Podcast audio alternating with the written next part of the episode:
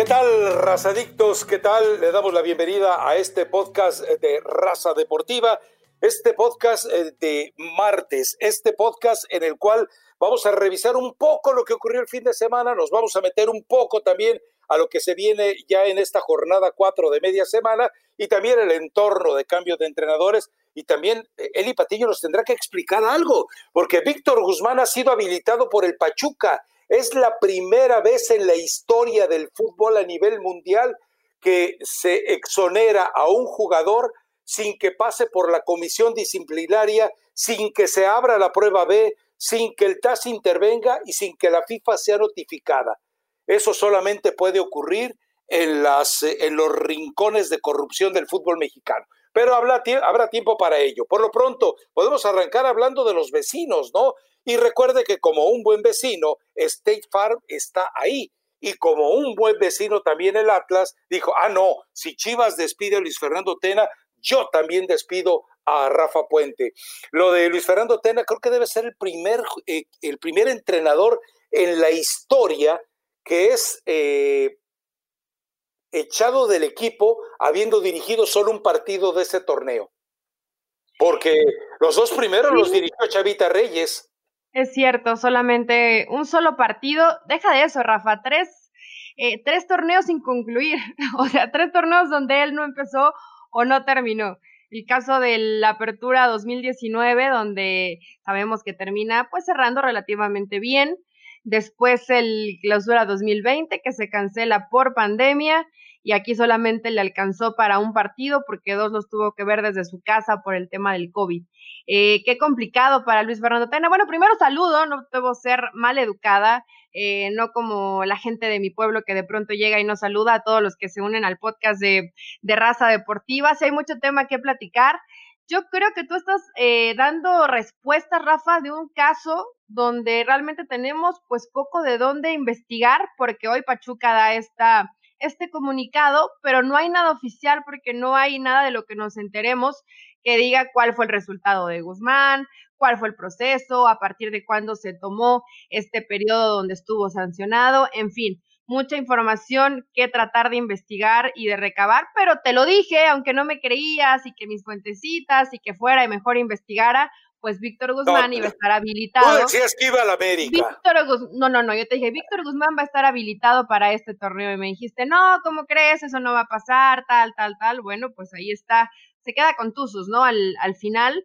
pero, pero vamos a ver qué tal regresa Víctor Guzmán y al final que van a tener que dar una postura o qué fue lo que realmente pasó en este caso, porque seguramente van a, van a tratar de, investigar los periodistas, los medios, queremos saber qué terminó por resolver ahí en el caso de Víctor Guzmán, pero en el fútbol mexicano, rueda la cabeza de Luis Fernando Tena, completamente injusto. Escuchaba a esos chivermanos eh, cortándose las venas de por qué el chicote Calderón no era titular y está mejor cantando con su banda, enfocado en otras cosas, menos en lo que tiene que estar el fútbol. La semana pasada, eh, Javier López diciendo que juzgaban diferente a sus compañeros que a él, que también voltean a ver lo que ellos hacían mal, o sea que muy buen eh, grupo a la interna no hay.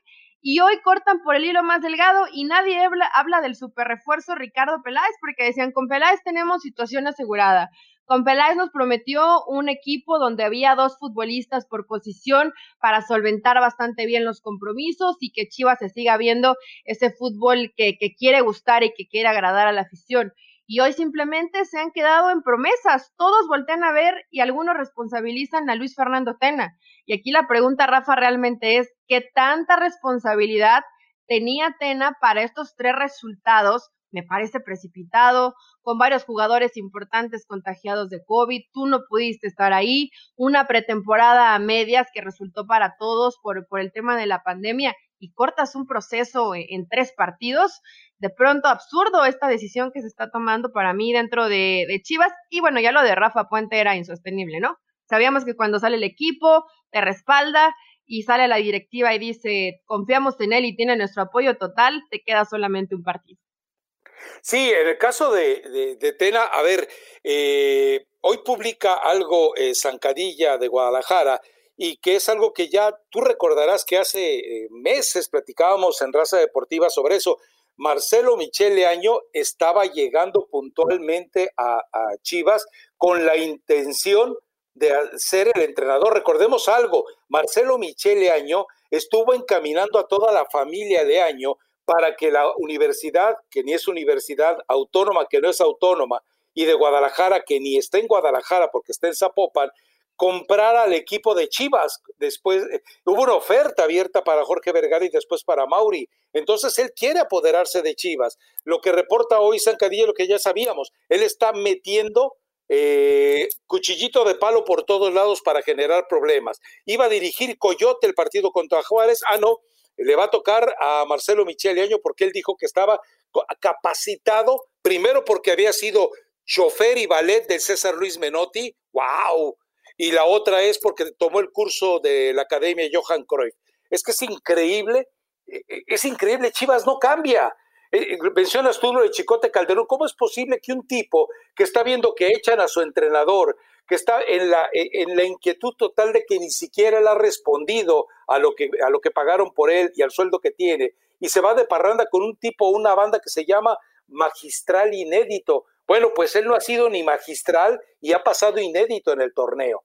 Entonces, eh, yo creo que Peláez ya está tomando decisiones por desesperación y espero que de entrada al Chicote Calderón aparezca jugando en el tapatío en la Liga de Desarrollo. Digo, tendría que haber una sanción enérgica. Y volvemos a lo mismo, armó un plantel de renombre en otros equipos. Chicote Calderón muy bien en Ecaxa, Angulo muy bien en Ecaxa, eh, Macías muy bien con el equipo de León. Pero acá, dime quién es seleccionable de todos los de Chivas, aparte de Macías. Ninguno. Todos los demás son para la Liga de Desarrollo. Sí, no, no se han visto, no se han visto bien definitivamente. Le sacaste a Beltrán, a Vega que andaba bien, rindiendo más o menos con el equipo y, el, e, y se te vino completamente abajo. Patadas, eh, no sé si llamarlo patadas de ahogado, hoy dices que hay la, la presión para Ricardo Peláez, pero Rafa, ¿qué no fue este el equipo que armó él? ¿Qué no, fue ¿Qué no fue un reglamento con disciplina de hierro que iba a cambiar? Y, que Antuna eh, se equivoca una vez y se equivoca dos, porque aparte lo terminó ventaneando su, su esposa, su mujer, con el tema de que dicen que era sintomático y, y resulta que sí presentó síntomas. Eh, no sé si a lo mejor el concepto no lo tienen muy claro. Hoy esto que sucede con, con el Chicote Calderón, que no es la primera vez aparte, que el momento no se presta, pero que imaginemos que, que realmente no hubiera el tema del COVID tu equipo no anda bien. ¿Qué, es, ¿Qué estás haciendo en una fiesta? ¿Qué festejas? ¿Qué es lo que realmente se festeja para el Chicote Calderón? O sea, realmente no están ubicados en una realidad estos jugadores. Otra oportunidad más para Javier López y no es por ser insistente, insistente con él o, o, solamente señalarlo a él, pero a ver, decían, ahora sí con Ricardo a lo mejor lo regresa y lo enfoca en que pueda dar algo para el equipo. Pues escucha sus declaraciones y tampoco se ve bien ni en forma física y bueno, futbolísticamente muy pobre lo que ha dado Javier López para Chivas. Entonces sí deberían preocuparse un poco más. Eh, yo no conozco tanto cómo maneja la interna grupos eh, Bucetich y si tiene realmente ese carácter para poner a más de uno en su sitio y empezar a meter disciplina porque le urge a estas Chivas, además de jugar bien al fútbol, ¿no? Que, que tampoco lo, lo están teniendo en este momento, pero quiero pensar que ya con los jugadores recuperados, Chivas se va a ver bastante mejor de lo que hemos visto en estas tres fechas. Mira, Bucetich tiene tres antecedentes. Uno lo viví de primera mano. Cuando hace a Tecos campeón, él tenía un crack en el equipo, Osmar Donizetti, y tenía González en la parte de atrás, un defensa que después terminó siendo seleccionado eh, brasileño. Donizetti eh, e, era un tipo problemático, era un tipo eh, complicado. Y de repente a Donizetti le sacó lo que ningún otro entrenador le había podido sacar y lleva al equipo campeón era un jugador de esos de los que estamos hablando, pero en una situación exponencial todavía más alarmante. Eh, en el caso de Rayados, Humberto Suazo, siempre el mismo problema. Cada seis meses, ya no quiero regresar, ya no voy, me quiero quedar en Chile, tengo oferta de Boca Juniors, mi señora madre está muy enferma, lo cual después un reportaje en Chile demostró que no era así, estaba abandonada, no es que estuviera enferma. Y, y total, Suazo siempre un problema. Llegaba a Monterrey, lo domesticaba Bucetich y hacía de él el mejor jugador de rayados. Y el caso de Ronaldinho, cuando Ronaldinho él llega a tomar el puesto de Ambriz, que Ambriz fracasó ahí eh, le dicen, tiene que jugar él y 10 más. Ok, ¿y qué fue lo que hizo?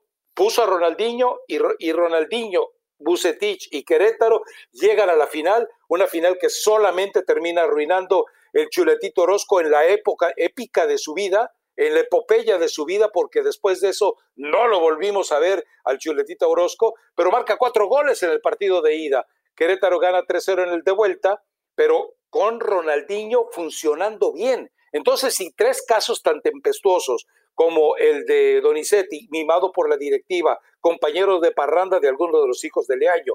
En el caso de Humberto Suazo, que prácticamente eh, los, la, la, afición prefería Suazo por encima de Bucetich y lo domesticó. Y lo de Ronaldinho, con toda la directiva en contra y con los jugadores escépticos, a mí me parece que él puede meter en cinturita a estos que alguna vez Jorge Vergara llamó en general, y hoy los estaría llamando igual, niños caguengues. Pues sí, niños caguengues, como decía Vergara, hoy están llenos de, de, ese tipo de jugadores. Ojalá y les termine por resultar. Me preguntan, Rafa, y me comentan que la gente de Chivas en este momento está insistiendo, está insistente que si Guzmán va, que el mismo Ricardo Peláez ya levantó el teléfono para decirnos surge y aparte nos debe dinero Pachuca yo no creo que Guzmán llegue a este torneo. El comunicado de Tuzos es claro, exámenes médicos y después ponerlo a punto para que esté con nosotros en este torneo. Creo que si la historia fuera distinta, como dije en su momento América, que evidentemente no se dio, o que en este caso fuera Chivas, Pachuca solamente hubiera eh, comunicado que Víctor Guzmán iba a estar disponible para este torneo, que quedaba absuelto de toda culpa y, después que el, futuro se iba a decidir tal vez en los próximos días, ¿no? Es lo que hubiera hecho Pachuca si existiera esta posibilidad de que hoy fuera con Chivas. Chivas lo necesita, por supuesto. Tiene un buen rato que Víctor Guzmán no juega un partido de manera oficial, tampoco sabemos cómo está físicamente ni futbolísticamente. Siguió entrenando él por su cuenta, pero gente de Chivas, Víctor Guzmán, no creo que juegue este torneo con, con el rebaño. Probablemente el que sigue, sí, ¿no? Sí, posiblemente así sea. Y bueno, vamos dejando de lado ya lo que ocurrió en la jornada eh, tres, que bueno, eh, Cruz Azul sigue manteniendo el paso, sigue estando ahí. Eh, América, podemos decir como que medio tropezó. Y tus Pumas, lo de tus Pumas, Dios mío. Ahora, lo que fue realmente vergonzoso. El arbitraje, Rafa. El arbitraje y el VAR es impresionante. Ah, y sale Arturo Bricio a decir, no, si el arbitraje de la fecha 3 fue una maravilla, ¿En qué mundo vivimos? Yo eh? creo que no está viendo los partidos. Cada vez está peor, es un desastre porque además el VAR no, el VAR no termina avisando al árbitro, se revisan dos, tres veces la jugada, es evidente para todos los que lo estamos viendo y de pronto se, se determina otra decisión. Sí está complicado la situación que está pasando el arbitraje, el VAR o no quiere ayudar o definitivamente el árbitro no se está dejando ayudar, pero sí se vuelve una situación complicada. el del partido de Pumas fue un desastre eh, y terminan empatando el resultado no de, manera no de manera merecida. Al final Juárez creo que ahí con Gabriel Caballero medio camina, ¿no? Y le hace la vida complicada siempre a los equipos que, que vienen jugando bien. En su momento lo ha hecho con Chivas, lo ha hecho con América y hoy lo hizo con Pumas. En fin, pero bueno, la jornada 4 pues arranca eh, con partidos este mismo martes, ninguno para desvelarse. ¿eh? A ver, Necaxa contra Mazatlán, por favor. Pachuca contra León, hay que ver qué decidió la familia, quién le toca ganar. Tigres contra Puebla, bueno, a ver si Puebla no le saca un susto a Tigres como se lo sacó a Chivas, lo dudo, ¿eh? se ve complicado. En este partido de Necaxa contra Mazatlán, pues a ver, Mazatlán ya, ya probó las, las mieles del triunfo. El caso de Necaxa que, si todos los equipos jugaran en el torneo como le juegan al América, Rafa, creo que otra historia sería, ¿no? Eh, lo, de, lo de Necaxa, lo vimos de pronto bien, mucho más ordenado, eh, con situaciones interesantes en ofensiva, y, y ¿qué pasó? Después terminan como borrándolo, porque no vimos esto ni en la fecha 1 ni en la fecha 2, pero bueno, sí, no creo que sea un partido tal vez tan atractivo, donde sí puede haber goles seguramente. El Pachuca León, ahí eh, lo pretenden hacer un clásico, ninguno de los equipos está jugando bien, pero hay, hay algo muy importante para León que recupera a Fernando Navarro. Entonces este jugador le estaba haciendo muchísima falta y León lo necesita, no tiene amena, la situación de, del COVID también le ha pegado al cuadro Esmeralda, entonces tiene que mover las, las piezas Nacho Ambriz. Creo que Pachuca podría quedarse tal vez con el resultado. Y en el otro partido, Tigres, que me comentaba la gente de Monterrey. A ver, y esto me, te lo juro que me dejó pensando realmente eh, profunda, eh, de manera profunda. ¿Por qué el Tuca Ferretti estaba probando de titulares en la defensa a Salcedo y a Diego Reyes? ¿Por qué? Por, lo mismo que lo ha hecho, para exhibirlos. Pero, pero Rafa, es que ya lo de Salcedo termina siendo eh, la verdad que desastroso lo que hace en la cancha. Eh, Pancho Mesa no lo ha hecho, no lo ha hecho mal, está Guayala, o sea, ¿por qué estás buscando en este momento que ya sabemos que no va a estar Diego porque está contagiado de COVID? Pero probar en serio con Salcedo, ah, yo le preguntaba a la gente de Monterrey, pero ¿por qué hace esto el Tuca? Es que no se siente tranquilo con lo que está mostrando en defensa. Te sientes mucho más tranquilo viendo Salcedo desde la banca creo que cualquier equipo se sentiría mucho más tranquilo de esa manera. Eso y la cuestión de, Leo Fernández, que veo mucho reclamando, pero yo dudo mucho que el Tuca cambie. ¿eh? El Tuca va a seguir con, con lo que le gusta, con un Edu Vargas que aparece muy poquito durante el partido y a lo mejor 20, 15 minutitos para, para Leo Fernández, que cuando entra, pues sí se ve el, buen trabajo que puede hacer ahí con Gignac, teniéndose mucho mejor que lo que hace Gignac con, con Vargas. Y para el jueves tenemos eh, Atlas Toluca, que bueno, eh, a ver, aquí hay una situación curiosa, ver cómo se comporta el equipo sin Rafa Puente y también el Chepo, eh, ojo, el Chepo ya está en esa zona de riesgo, en esa zona de intolerancia en la que también puede rodar su cabeza. Pero el partido atractivo termina siendo sin duda América contra Santos Laguna, por lo que a veces muestra Santos y porque el América pues tendrá que eh, mostrar otra cara distinta de la que mostró el fin de semana. Y estoy de acuerdo contigo. Necaxa jugó el partido de su vida. Santos va a jugar el partido de su vida. El América y ese verso del odiame más es un acto de provocación que el adversario se está tomando bien y le está jugando así, como el te odio más y te trato de ganar. Pero qué bueno, eso al final de cuentas repercute en la cancha.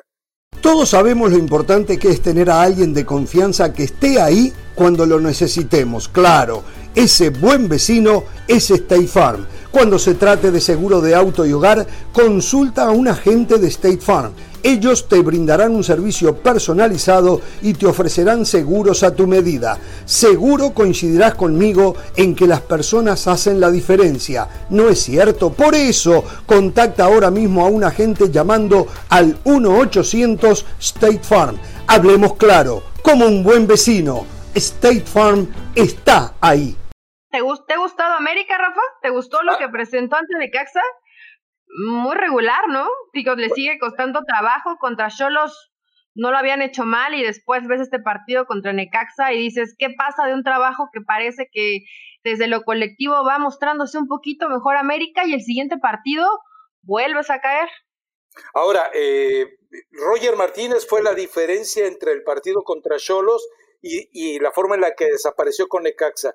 Si eh, Roger Martínez eh, se niega a hacer los trabajos que evidentemente le ordena eh, Miguel Herrera y que ahora no hizo, pues el equipo va a tener esa falencia. Es decir, si de repente Roger Martínez no hace los recorridos defensivos que le pide y si a final de cuentas él, se quiere, quiere jugar clavadito por la banda cuando se le da la gana y moverse cuando se le da la gana, el equipo no va a funcionar. Entonces ahí me parece que ahí es donde dejó de dar. Ahora, volvemos a lo mismo los rivales salen a morir ante el América. Yo quiero ver al Necaxa en los siguientes partidos, yo quiero ver al Necaxa que de repente eh, aparezca con ese eh, maravilloso nivel eh, de repente en los siguientes juegos, ¿no? Ahí parece muy complicado, pero me estaba brincando yo la fecha de, este miércoles, Elizabeth. Sí, te faltó, te faltó una fecha, bueno, un día de partido, Querétaro Cruz Azul, Juárez contra Chivas y Pumas contra Monterrey, los tres el miércoles. Y Tijuana San Luis también, ¿no? Lo movieron.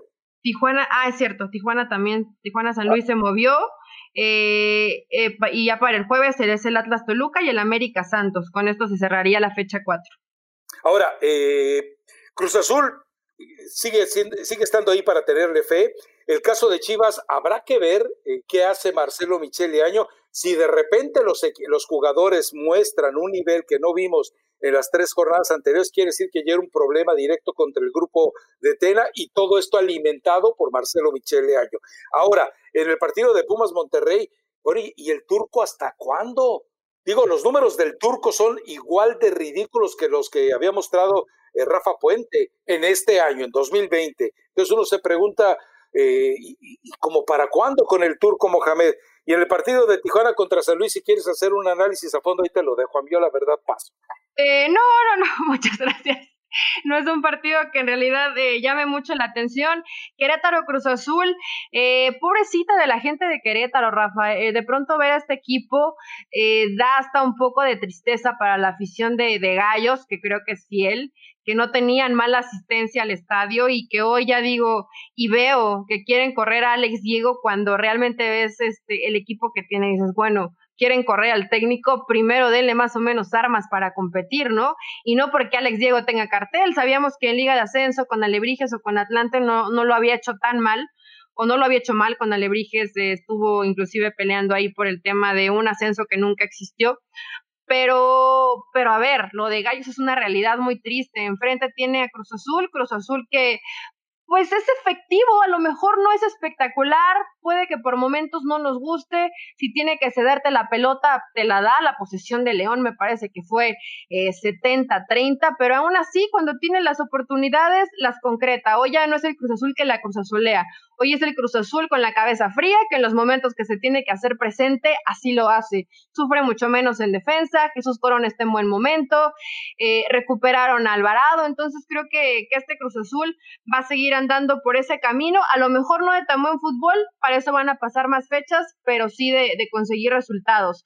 Juárez contra Chivas, de uno te digo que Juárez le va a hacer la vida imposible a las Chivas y que yo dudo mucho que mágicamente de pronto todos se acuerden de, de, jugar al fútbol, pero pasa, ¿no? Cuando no quieres al técnico, pasa. Esa varita mágica se hace presente y todos los que andaban mal eh, por obra del Espíritu Santo y de cualquier santito al que le quieran rezar, regresan el fútbol a los botines de cada uno de ellos. Y el Pumas contra Monterrey, este puede ser buen partido, ¿no? Digo, Pumas, eh, dos muy buenos partidos, eh, el anterior un desastre, Rayados va más o menos por la misma. No lo compares con Rafa porque al menos ya, ya, ganó una vez Rayados en, en este torneo, pero sí tiene que, que jugar mucho mejor.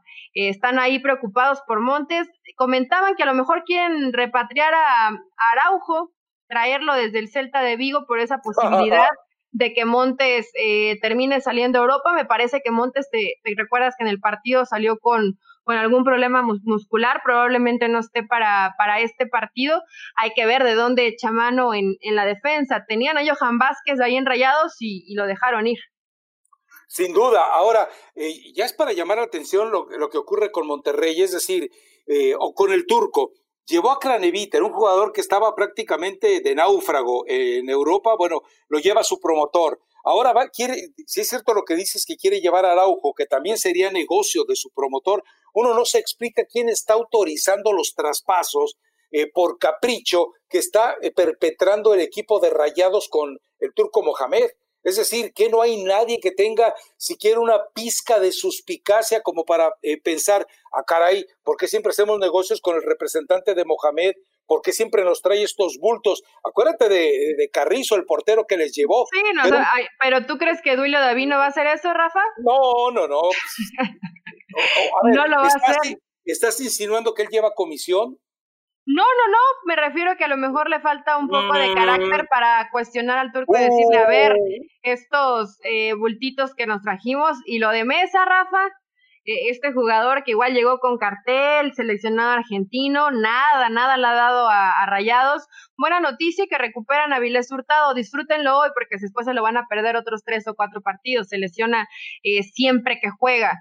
Eh, lo de Vincent Janssen, que no se vio pues con ganas, ¿no? Como es Vincent, con, con ímpetu, eh, también se ve todo, evidentemente fuera de ritmo, tiene que, que tener más minutos en, en la cancha, pero sí, ya, ya son, no es la primera vez que Rayados no podemos pensar que se equivoca. No hace falta ser un genio eh, para darte cuenta que tienes mejores jugadores mexicanos en esa posición y te aferras a una, a una contratación de un futbolista que le ponía en cartel europeo todo el tema, pero que venía de, lesión tras lesión. Entonces yo no sé si cuando haces un, una contratación pues revisas un poquito el expediente, ¿no? No son niños tampoco, Rafa, aquí nadie les va a venir y vender un dulce. Dulio Davino sabía los antecedentes de Craneviter y aún así aceptan las contrataciones.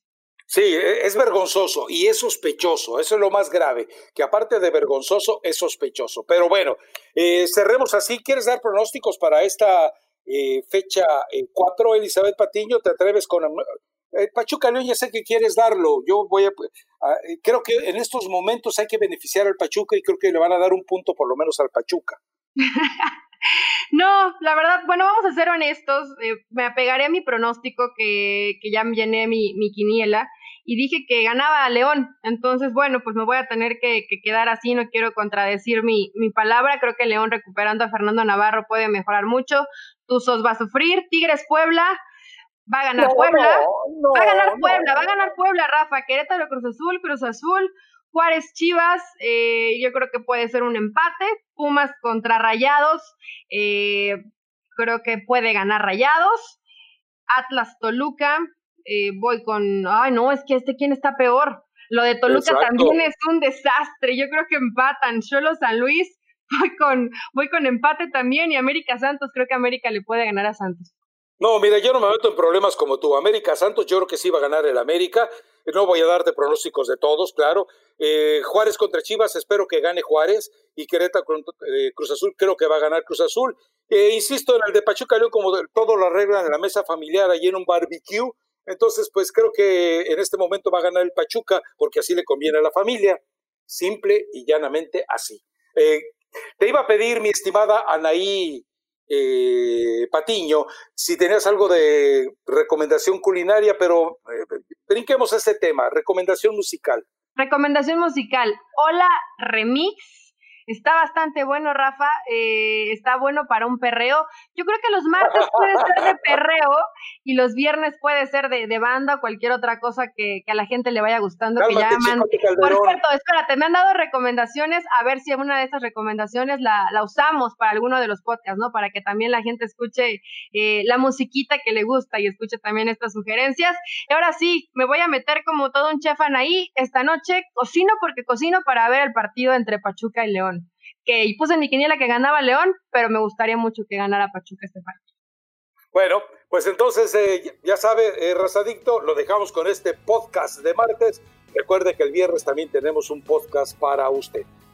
Gracias, Eli. Hasta pronto. Provecho. Chao.